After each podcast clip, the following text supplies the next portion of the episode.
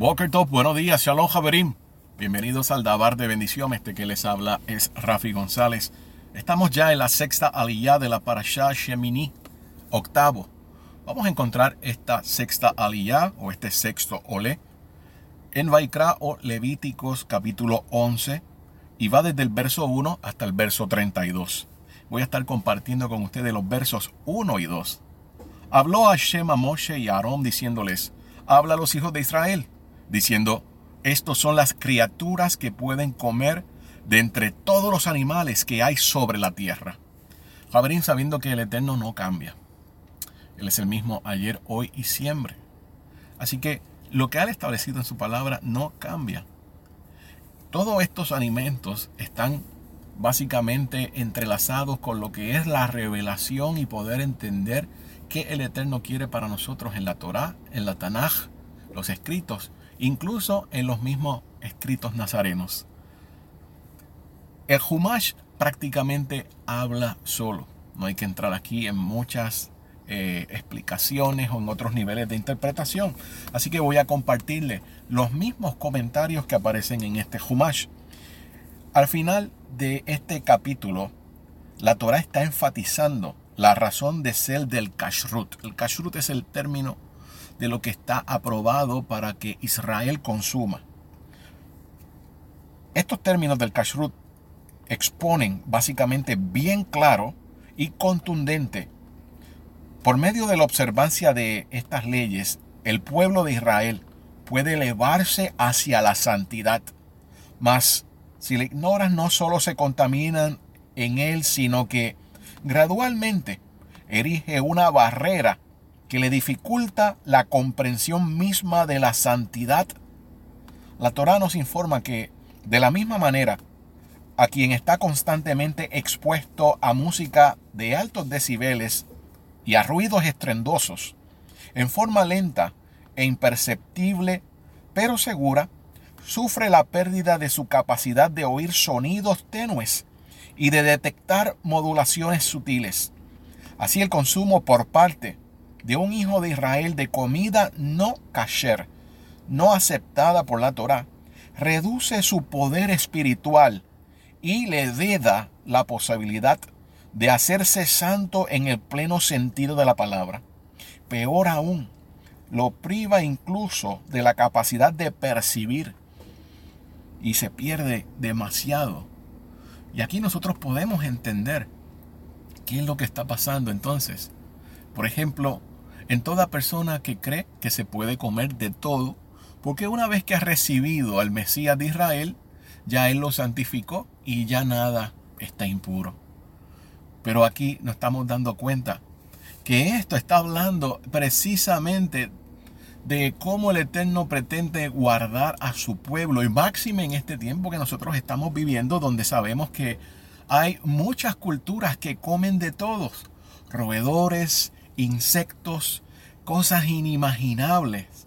Y el Eterno está diciendo, Israel, para que te permanezcas separado, santo, kadosh, apartado a mí, para que entiendas los misterios de mi Torah, para que podamos entender claramente lo que dijo nuestro santo maestro también Yeshua cuando él revela y expone la interpretación correcta de lo que es la Torah, necesitas también guardarte.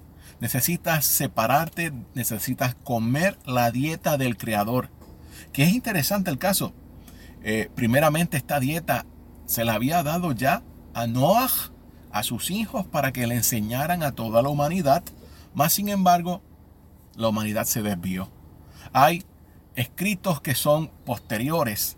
Por ejemplo, eh, escritos como el libro de los jubileos, donde habla que ciertos ya descendientes de Noah fueron los primeros que comenzaron a consumir carne prohibida y a consumir sangre. Y todo esto trae una maldición. Pero esto es bien importante porque todavía estamos definiendo aún más el camino.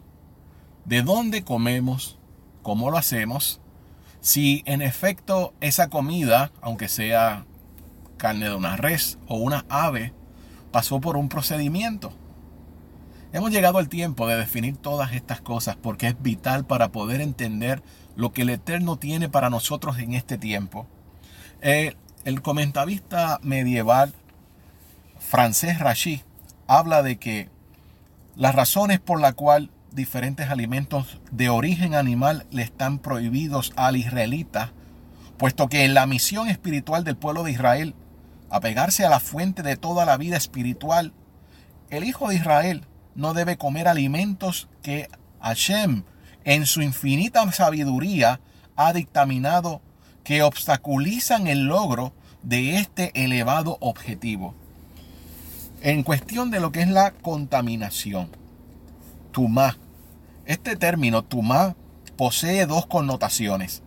Dependiendo del contexto, la mayoría de las veces se refiere a la contaminación espiritual que puede ser transmitida por una persona u objeto. Mas en otras instancias, como en este capítulo, se refiere sobre alimentos prohibidos. Y en tal sentido, cuando la Torá describe un animal como impuro, ello nada tiene que ver con determinación. De hecho, un animal vivo jamás puede ser tamé o impuro. Es decir, no puede estar contaminado, pues incluso, da un ejemplo aquí, si un caballo transporta en su lomo un cadáver humano, el animal no será tamé en el sentido de estar contaminado. Por ello, en este contexto, ser tamé significa estar prohibido en tanto alimentos. Así que tenemos que también tener en perspectiva de que cuando nuestro santo maestro Yeshua, al cual en ningún momento está destruyendo la Torah, y entiéndase, destruir la Torah es cuando trae un significado erróneo.